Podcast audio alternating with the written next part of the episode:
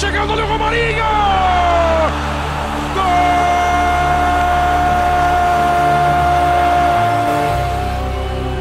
Pro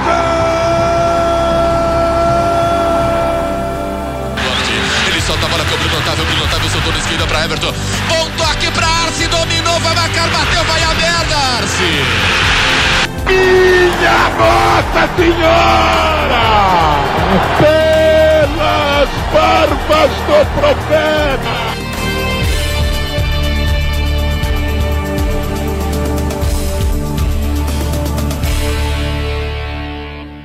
Desgramado! Sejam bem-vindos a mais um Desgramado, seu podcast gostoso de acompanhar no Alterna Foot. É, agora no Alterna Foot, nosso primeiro podcast no Alterna Foot. Aqui quem fala é Rafael Mendonça e eu estarei junto com o meu grande amigo Eduardo para debater os principais assuntos que permearam o mundo do futebol essa semana. Antes de eu dar os primeiros destaques, Dá o seu olá pro pessoal de casa, Eduardo. Alô, seguidores do Alterna Fute, aqui é Eduardo Statucci, estaremos aqui eu, mais o meu grande amigo Rafael Mendonça, para trazer para vocês o que aconteceu essa semana e permear as nossas críticas aqui a, a tudo que nos deixou muito irritados essa semana no futebol. Irritados? Talvez.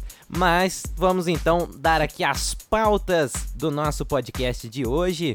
Peço desculpa a quem está é, é, acostumado a acompanhar o conteúdo interessantíssimo do Alterna Foot hoje ter de ouvir esse podcast lamentável, mas quem está gostando também, um forte abraço.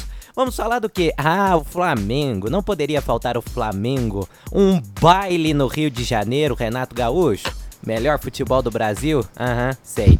Vamos falar também da UEFA Europa League. Pegar um gancho também na Champions League, as duas competições de clubes do futebol europeu, as mais importantes.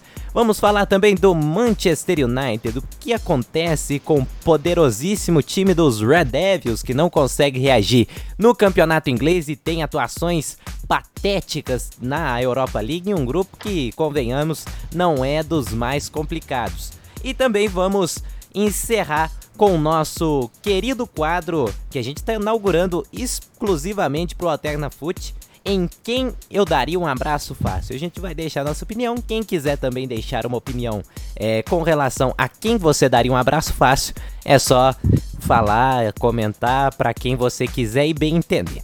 Muito bem, começando portanto com o Flamengo, diante de um público de mais de 69 mil torcedores presentes, 63 mil pagantes e 8 milhões de renda, a terceira maior da história do futebol brasileiro.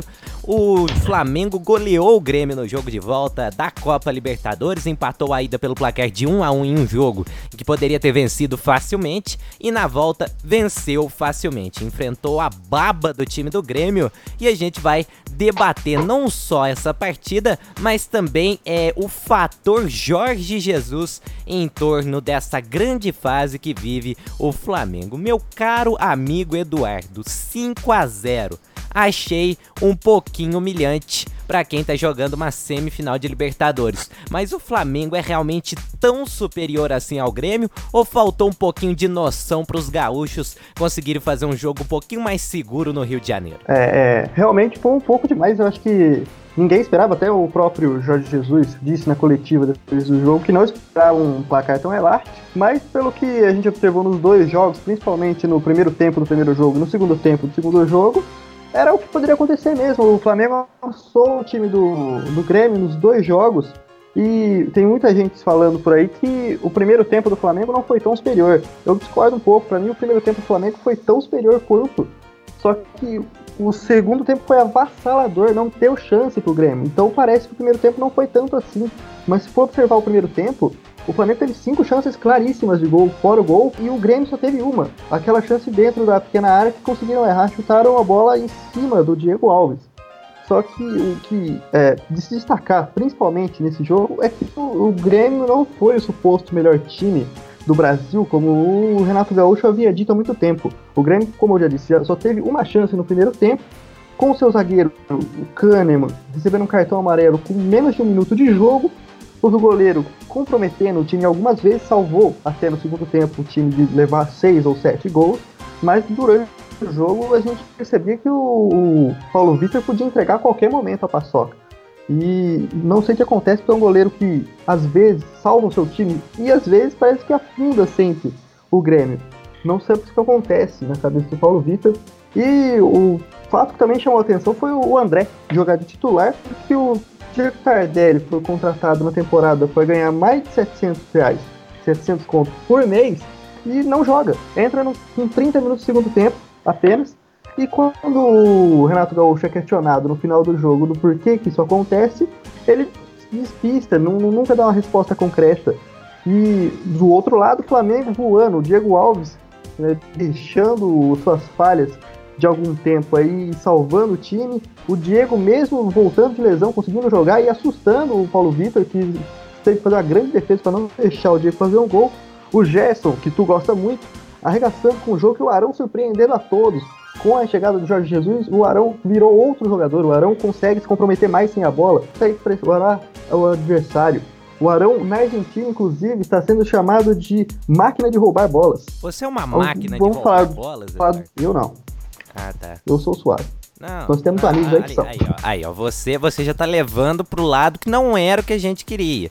Falando que quando você joga, você é uma máquina de roubar bolas. Também não? Eu. eu... Ah, sim. Ah, olha, cara, ou, olha aí, olha aí, olha aí. Mas prossiga, eu interrompi o seu raciocínio para e... falar essa besteira. Você tem toda condição de fazer isso. Obrigado. O... A gente observou no primeiro tempo e no segundo, o Bruno Henrique e o Gabigol conseguiram infiltrar na defesa do Grêmio com alguma facilidade. E o primeiro gol saiu assim. Depois do primeiro gol, com 55 segundos do primeiro tempo, quando a gente achou que o Renato Gaúcho ia mexer com aquele time, encher com aquele brilho dos jogadores, o Flamengo chega e faz um gol já com o Gabigol no comecinho do jogo juntando de novo no meio de dois zagueiros.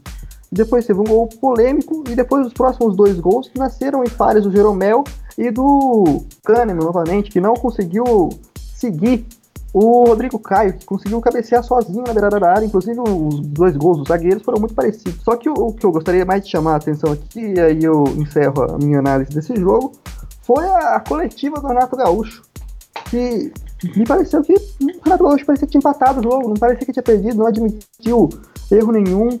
Ele chegou. Uma das primeiras coisas que ele disse é que o Grêmio saiu de mais uma semifinal que ninguém acreditou que o Grêmio ia chegar. Mas como assim? Todo mundo está falando desde o começo do ano que o Grêmio era um dos favoritos para ganhar Libertadores, chegou na semifinal e todo mundo estava desacreditando. Quem estava desacreditando? E se hoje, se bobear, uma mulher grávida faria gol no Grêmio? Chamo, em vez de exaltar o trabalho do, do, seu adversário, conseguiu fazer cinco gols nele e falar que até uma mulher grávida faria gol no Grêmio, que é mentira. Além de ter falado do André novamente, em vez de justificar. Eu queria uma explicação do porquê o André e não o Diego Tardelli. Não, essa maldição desse Renato Gaúcho, se é um baita treinador, mas fala besteira, igual eu como carne. Com todo respeito aos veganos. Tô parecendo um craque neto, né? Tô desviando do assunto. Mas o, o, o Renato Gaúcho, com todo respeito, mas o seu time não era o melhor futebol do Brasil? Então, como é que é uma surpresa ele ter chegado às semifinais da Libertadores se ele era o melhor futebol do Brasil? Que na verdade não era. E eliminou ali o, o, o Palmeiras do Filipão, que estava mais perdido do que qualquer um. Então é o seguinte: ele precisava é, olhar um pouco mais para o adversário nesse tipo de situação e parar de, de tentar trazer o foco todo para si. Uma situação, eu achei ele bem, digamos. Eu achei ele pouco inteligente nesse jogo contra o Flamengo pelo seguinte, fiquei com a impressão de que ele teve quase três semanas para preparar o time para esse jogo de volta e que o time não sabia se iria jogar de maneira mais retrancada ou se iria para cima do Flamengo. Me parece que o pessoal ficou no meio termo, não sabia direito o que fazer. Pela formação que ele mandou em campo, é, que ele mandou a campo, ele deveria é, entrar com uma postura um pouquinho mais defensiva, já que veio com o Paulo Miranda na lateral, veio com uma trinca de meio-campistas com uma, uma, um viés um pouco mais defensivo pela ausência tanto do Jean-Pierre quanto do Luan. Então eu esperava que ele fosse jogar bem fechadinho não é o que aconteceu, até porque as falhas defensivas foram inúmeras. No segundo tempo, que eu pensei que ele fosse fazer também, tirar o Paulo Miranda e colocar, quem sabe, ali o Léo Moura para tentar dar um pouco mais de amplitude pelos lados. Não fez isso. Continuou com os três volantes, com Michel e Maicon praticamente imóveis e o Matheus Henrique tendo de ficar por conta da criação praticamente sozinho e o Paulo Miranda sem fazer nada pelo lado direito. Então, o Renato Gaúcho, não sei se ele ficou um pouco nervoso, um pouco ansioso com a importância da partida e com essa ideia na cabeça de querer eliminar o Flamengo acabou fazendo tudo errado. E ao Flamengo restam apenas os nossos parabéns, porque realmente é o melhor futebol é, que está sendo praticado no Brasil atualmente. Muito também pela qualidade dos jogadores que tem em campo, mas também pelo trabalho do Jorge Jesus, até porque o Abel Braga no começo da temporada tinha essas mesmas peças, mas passava aperto pro Rezende. Então é, é bom a gente ressaltar o trabalho que faz aí o Jorge Jesus e agora eu te faço a seguinte indagação, Eduardo. O Jorge Jesus, ele realmente é um revolucionário do futebol brasileiro atual? Ele é, é pode-se dizer aí, muito acima dos demais técnicos?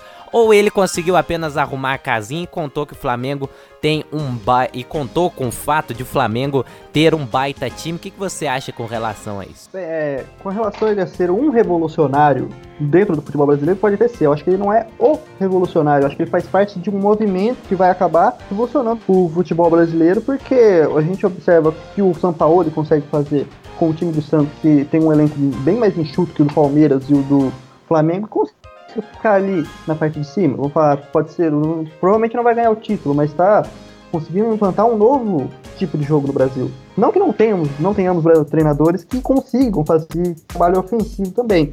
Mas o que a gente observa no Brasil é que a maioria dos treinadores está se apegando mesmo a um estilo de jogo reativo, que você consegue segurar aqui na defesa, você tinha um leque bom, segurando na defesa você consegue ganhar muitos jogos. A maioria dos jogos, até o Palmeiras conseguiu ganhar o Campeonato Brasileiro assim do ano passado. A partir do momento que começarem a vir mais treinadores de fora para treinar no Brasil com esse tipo de mentalidade do Jorge Jesus, talvez possa se dar uma revolução no Brasil. Hoje eu só vejo um trabalho muito bem feito do melhor treinador do Brasil atualmente, do melhor treinador no Brasil atualmente, mas por enquanto não revolucionário, mas sim parte de um movimento que acredito eu que vingará nos próximos anos, não só com treinadores europeus, mas até com treinadores aqui da América do Sul mesmo, que tenham uma visão de jogo diferente. Porque no Brasil, principalmente, a gente observa que os clubes vão atrás de treinadores da moda. Às vezes o treinador da moda é se chamar o medalhão. Às vezes o treinador da moda é se chamar o retranqueiro. Que o senhor gosta muito, aliás.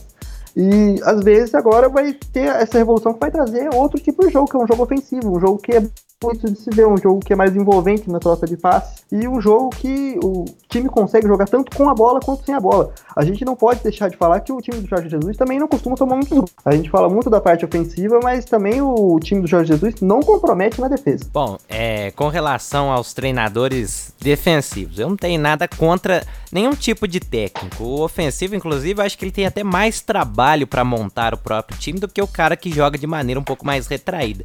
Mas eu particularmente acho que vai da estratégia de cada treinador. Eu não tenho nada contra quem joga defensivo, quem que joga de maneira defensiva, quem joga de maneira ofensiva. Eu sou livre nesse quesito. Se o treinador conseguir vencer, para mim é o mais importante. Mas eu não gosto, eu não suporto o retranqueiro burro. Que é o cara que só defende e o time dele, quando tem a bola, não sabe o que fazer.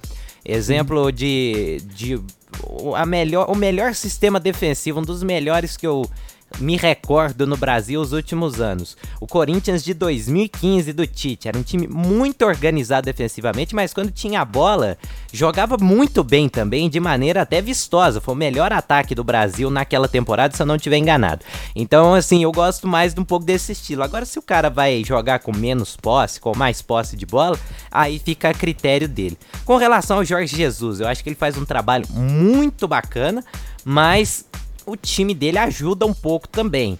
É, ele trouxe essa organização que o Flamengo precisava, que não tinha com o Abel, que estava mais perdido que qualquer coisa. E ele juntou essa organização, essa capacidade de organizar os atletas e também de ganhar o grupo, por que não?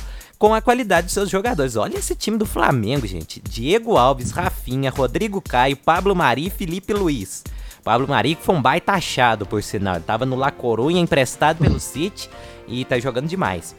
Meio campo com Arão. Olha, do Arão pra frente. E olha que o Arão, assim, ele não é o mais badalado, mas é um cara que tem jogado muito também. Arão, Gerson, Everton Ribeiro, Arrascaeta, Bruno Henrique e Gabigol. Pelo amor de Deus. né? Com um time desse aqui, caramba, Abel, como é que você não tá conseguindo é, colocar o Arrascaeta para jogar junto com o Bruno Henrique? Ah, isso aí é brincadeira, viu? Mas mostra também como os treinadores do futebol europeu estão muito acima de maior parte dos treinadores brasileiros, porque o Jorge Jesus estava sendo cogitado ali em Portugal somente, timinho aqui, outro timinho ali, e ele chega no Brasil e tá dando um baile em todo mundo, né? Então, eu não sei se ele conseguiria fazer um trabalho tão bom se ele tivesse aceito a proposta, aceitado a proposta do Vasco ou do Atlético, que os dois chegaram a, a cogitar o Jorge Jesus. Acho que ele teria se dado mal, inclusive. Mas é, é, bom de se ressaltar esse trabalho bacana que ele faz no Flamengo. Encerrado, portanto, o Flamengo. O Flamengo está na final, joga no dia 23 de novembro, às 17h30, horário de Brasília, contra o River Plate em Santiago. E mesmo com todos os problemas que o Chile tem vivido, a Comembol garantiu que a final será em Santiago. E olha, eu acho que a Comembol deu uma sorte, porque são dois times de uma torcida muito grande. Então, é, é, possivelmente vamos ter aí um bom público. Muito bem, encerrado o Flamengo, agora vamos falar, vamos fazer um gancho, vamos pegar os nossos passaportes para o futebol europeu. Vamos falar aqui rapidinho da UEFA, primeiro falar da UEFA Champions League, que é a competição mais importante de clubes do futebol mundial, né? E essa tivemos a terceira rodada da fase de grupos, com alguns resultados interessantes. Paris Saint-Germain meteu 5 a 0 no Bruges fora de casa. O Real Madrid se recuperando, né, depois de empatar e perder as suas duas primeiras partidas, venceu o Galatasaray fora de casa por 1 a 0. Tivemos a vitória apertada do Bayern de Munique para cima do Olympiacos por 3 a 2. O Tottenham, Eduardo, fez 5 a 0 no Estrela Vermelha deu ali um, uma calma pro, Ma, pro Maurício Pochettino, mas não dá para garantir nada também, pelo menos é o que diz a imprensa britânica, não é? É, algumas fontes, alguns jornais lá de Londres informam que talvez o José Mourinho, que está trabalhando na televisão de lá, na Sky Sports, se não me engano, estaria de olho ali na, no Tottenham, que estava vivendo uma fase até conseguir essa vitória que tu acabou de falar, para ver se não conseguiria ali alguma vaguinha para conseguir treinar o time do Tottenham, já que o time fica perto de onde ele mora já e ele não estaria, supostamente não estaria à vontade para mudar de país para treinar outro time que não fosse em Londres. E como o Pochettino estava sendo um pouco questionado no Tottenham, o Ole Gunnar está sendo questionado no Manchester United. Havia um, um rumor que talvez o Pochettino poderia ir para o Manchester abrindo uma vaga no Tottenham que poderia ser ocupada pelo José Mourinho. É, e o Pochettino que foi especulado no Manchester United no fim da temporada, assim que ele perde a Champions ali para o, o, Liverpool, né? O nome dele já é ventilado no Manchester United, mas acabaram optando pela sequência do Solskjaer. Olha, o Bayern de Munique tá com 100% de aproveitamento, uma campanha bacana, meteu 7 no Tottenham, mas eu não confio no time do Bayern. Acho que é pelo processo de renovação que eles estão passando. É aquela, aquela turma vitoriosa que teve Felipe Lan, Schweinsteiger, é, o Boateng que ainda tá lá, mas não tá nas suas melhores, nos seus melhores momentos. É, o Ribéry, Robin, essa turma toda, essa turma já foi embora, né? Então tá passando por um processo de renovação. E todo processo de renovação, ele é um pouco demorado, assim como tem passado também o Real Madrid. Então eu não confio muito no time do Bayern, não, apesar da campanha interessante. Grupo C, Shakhtar Donetsk 2, Dinamo Zagreb também 2, joguinho movimentado, apesar de não me chamar a atenção e eu sequer ter cogitado assistir essa partida. Manchester City 5, Atalanta 1. A, no a nossa querida Atalanta, o que está acontecendo com a Atalanta, hein? Que faz uma campanha muito bacana no campeonato italiano, mas na Champions tá com zero pontos. Não, não venceu nenhuma das três partidas, perdeu as três sofreu 11 gols, marcou apenas 2. O que acontece com o time do nosso querido Giampiero Gasperini? E o City, por sua vez, nadando de braçada num grupo que realmente não é dos mais complicados, mas que dá um certo ânimo, tendo em vista que no campeonato inglês esse ano, o que tudo indica, o Liverpool já vai é ganhando uma gordurinha nesse começo. Grupo D, portanto, o Atlético de Madrid bateu o Bayer Leverkusen pelo placar de 1 a 0. O Bayer Leverkusen também fazendo uma campanha bem abaixo, tendo em vista o potencial que tem o time. Juventus venceu de, por 2 a 1 de virada, inclusive Lokomotiv Moscou, em um jogo em que o Dybala entrou e resolveu a parada. É, o Napoli bateu o Salzburg por 3 a 2 outro jogo tivemos gol do Haaland atacante que tem sido destaque no Salzburg, seis gols em três partidas na UEFA Champions League. Tivemos também o Barcelona batendo o Slavia Praga fora de casa por 2 a 1. A Inter de Milão venceu por 2 a 0 o Borussia Dortmund e respirou inclusive no grupo F, né, já que havia perdido e empatado as suas duas primeiras partidas. A Inter que vem com potencial interessante para essa temporada. O RB Leipzig venceu o Zenit por 2 a 1 Benfica bateu Lyon também por 2 a 1 Lyon que vive uma crise impressionante. O Silvinho assumiu, não deu certo. E agora o, o, o time do Lyon é, vem tentando essa recuperação. Né, com outro treinador já no comando, não mais o brasileiro Silvinho, que inclusive sua saída foi é, lamentada por alguns é, jogadores do próprio Lyon. O Chelsea bateu o Ajax fora de casa pelo placar de 1 a 0 e o Lille ficou no 1 a 1 com o Valência. Muito bem, essa portanto a UEFA Champions League. Vamos agora falar da Europa League, meu caro amigo Eduardo, até porque a Europa League é a menos comentada, né, entre é, essas duas competições importantíssimas do futebol europeu e como era de se esperar, né? Até porque a Europa League é como se fosse a Sul-Americana aqui pra gente. O pessoal só comenta quando algum time grande atua, né? Mas olha, o um empate entre Karabag e Apoel, 2 a 2 Não, não vou me aprofundar nisso, até porque eu também não tenho interesse.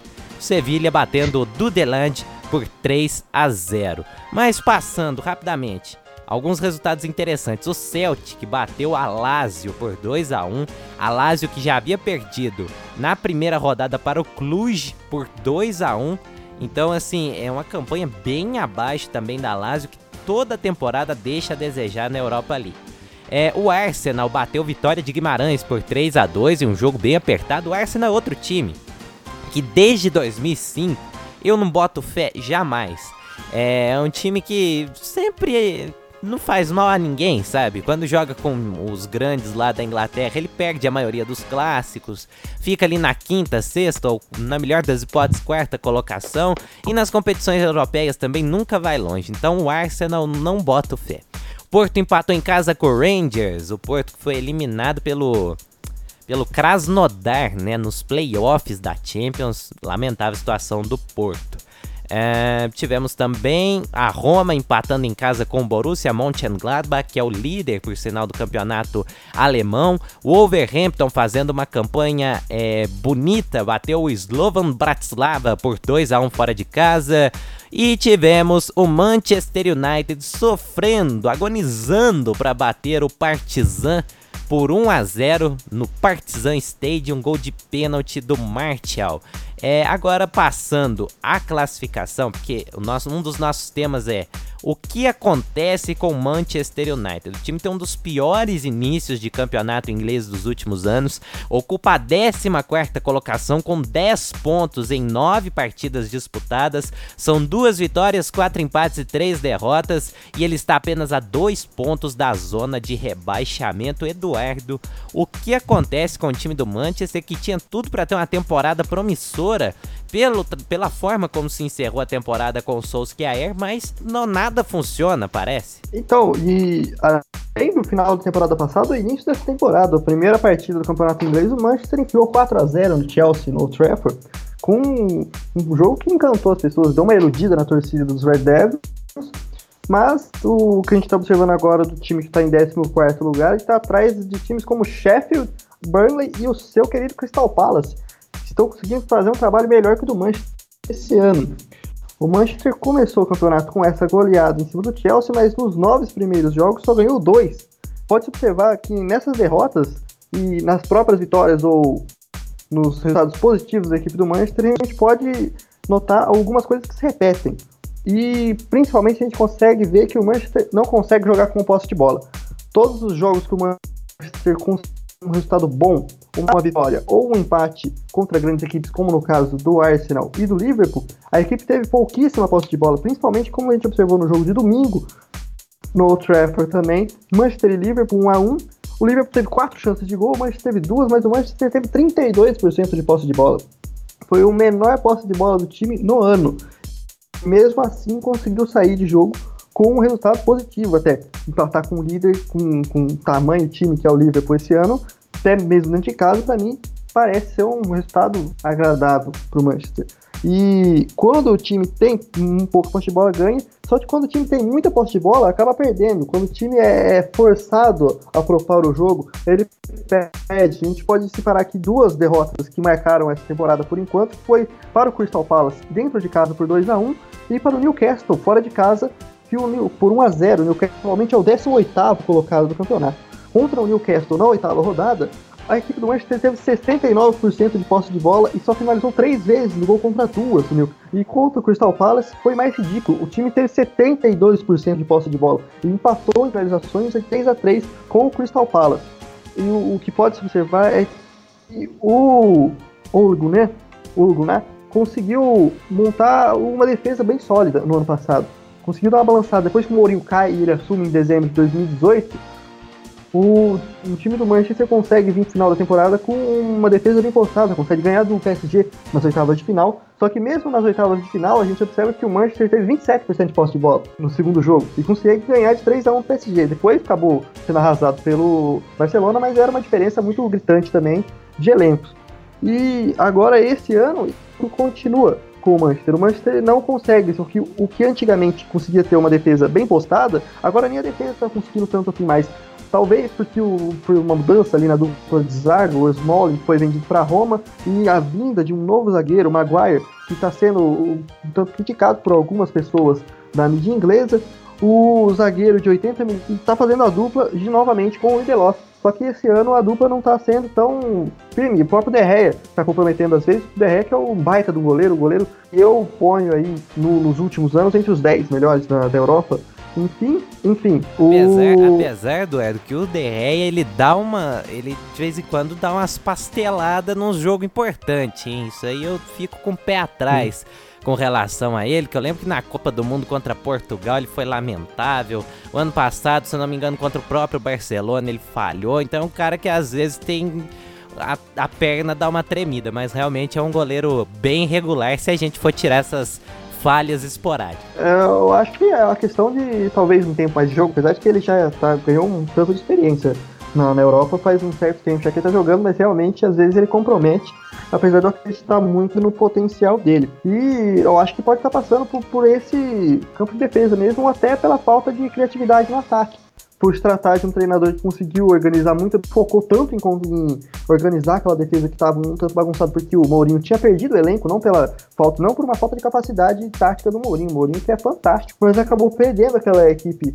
do Manchester United, provavelmente perdeu o vestiário, os jogadores já não estavam mais com ele, e quando o Ole Gunnar chega no time, consegue resgatar essa defesa, consegue defensivo bem feito, mas o ataque às vezes não consegue. O próprio jogo contra o PSG, o Manchester consegue virar o jogo num pênalti no final do jogo. É realmente uma atuação bem. atuações bem abaixo do time do Manchester United, que tem uma base muito boa, mas não sei também, viu? Às vezes alguns jogadores dessa base que foi montada, eles não estão conseguindo emplacar, né? Você vê o próprio, o próprio Martial, né? Martial. É, foi contratado a peso de ouro, chegou muito bem no Manchester United, mas é um cara que não consegue se firmar, né? Volta e meia fica no banco de reservas, outras vezes aparece entre os titulares. Aí tem o Rashford, que é um baita jogador, promissor, né? Já acho que não é uma promessa mais, é uma, já é uma realidade. O Pogba que tem é, uma irregularidade muito alta, né? No, no, no, Manchester United também não consegue se firmar com boas atuações. Assim que o Solskjaer chegou no, no Manchester United, ele conseguiu emplacar uma sequência muito boa de atuações, mas esse ano também não sei se ele queria sair ou alguma coisa do tipo, também não funcionou. Maguire tem me espantado porque no Leicester ele era impecável praticamente, não tem conseguido desempenhar bem o seu papel. Luke Shaw, né, que chegou bem após uma boa temporada no Southampton, mas conviveu com lesões no primeiro momento e agora tem tentado se firmar novamente. Então o Manchester United tem um potencial incrível, mas não consegue colocar na prática o potencial desse elenco. Meu caro amigo Eduardo, vamos chegando ao fim, portanto, desse primeiro desgramado no Alterna Foot. Desde já pedindo desculpas a você que está acostumado com um belíssimo conteúdo do Alterna Foot, ter de ouvir as nossas besteiras, mas besteiras vindas do fundo do coração. E agora para encerrar, Eduardo, esse quadro é afetivo que é, é, que é capaz de demonstrar nas pessoas o quão carinhosas elas são. Esse quadro tem o intuito de transmitir uma mensagem de paz e amor para você que está nos acompanhando em quem eu daria um abraço fácil. Não é um abraço forçado, não é um abraço difícil, é um abraço fácil. Eduardo, para encerrar, começando por você, em quem, qualquer pessoa, seja ou não do futebol, você daria um abraço fácil? Bem, essa semana eu acho que teve um personagem do futebol que não é brasileiro, mas que mereceu um abraço muito fácil, muito carinhoso, pela fofura que teve em sua coletiva foi o Jorge Jesus, que após massacrar o Grêmio, teve toda a calma do mundo na coletiva, até um pouco rouco de tanto comemorar. Quando questionado se tinha o melhor time do país, ele falou que não quis responder, falou que cada um tinha sua opinião, que o 5x0 não muda sua opinião sobre a qualidade do Grêmio. Ao contrário de outros treinadores, a gente poderia ver um, o tamanho da humildade do Jorge Jesus na coletiva.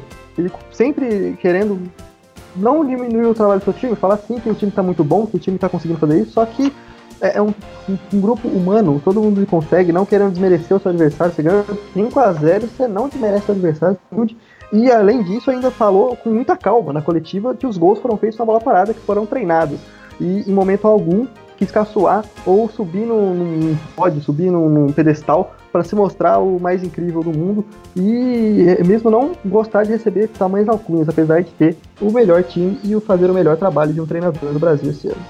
Muito bem, então Jorge Jesus receberia um abraço fácil do nosso querido amigo Eduardo. Bom, eu, em quem eu daria um abraço fácil? Não tem muito a ver com o que aconteceu na semana, não tem muito a ver com o que tem acontecido. Não, tem a ver sim com o que tem acontecido no mundo do futebol. Mas sabe em quem eu daria um abraço fácil, fácil? Só para estrear o quadro, né? Porque esse quadro é novo justamente para inaugurar, né? Para celebrar a nossa entrada no Alterna Foot. Em quem eu daria um abraço fácil? Oscar Ulisses. Baita narrador da Rádio Globo de São Paulo. Tem uma carinha agradável ao extremo Sabe aquela carinha daquele tiozinho que você tem que. Mas não é o tiozão que é o que faz piada chata, é o tiozinho simpático. É, ele tem uma carinha assim, além de ser um baita narrador. Então, Oscar Ulisses, se você estiver me ouvindo, um beijo no fundo do seu coração e eu daria sim em você um abraço fácil. Muito bem, chegando ao fim então de mais um desgramado. Eduardo, semana que vem estaremos de volta. Deixe o seu tchau e até mais pro pessoal que estiver nos acompanhando. Até mais pessoas acompanhando, que acompanham nosso trabalho na Alterna Foot. Em breve estaremos novamente com o nosso podcast aqui. Lembrando sempre de seguir a gente nas nossas redes sociais, arroba AlternaFoot no Instagram e arroba Dudu Estatute no Instagram também. Rafael aí, deixe seu também. E eu me despeço aqui de vocês. Até a próxima. Tchau. Ah, o meu Instagram, arroba Rafa Mendonca Underline Santos. Ter nome com cedilha em redes sociais é uma maldição. Você tem que tirar o cedilha, mas Rafa Mendonca Underline Santos. É só você ir lá seguir que você não vai ter nenhum tipo de conteúdo, mas vai poder estar me seguindo. E você também é, é, pode acompanhar, como disse o Eduardo, o Alterna Foot lá sempre com curiosidades do mundo da bola, é, jogos, né? Além das, das notícias do dia a dia do futebol, você acompanha também resultados de partidas do futebol alternativo, do futebol raiz, não necessariamente daqueles que são destaque na mídia comum. Uma mídia alternativa é o AlternaFoot. Acompanhe, você não vai se arrepender. Então até semana que vem. Um grande abraço a todos e nos aguardem porque estaremos de volta na próxima semana com o segundo desgramado do Alterna Foot. Um abraço a todos e até mais.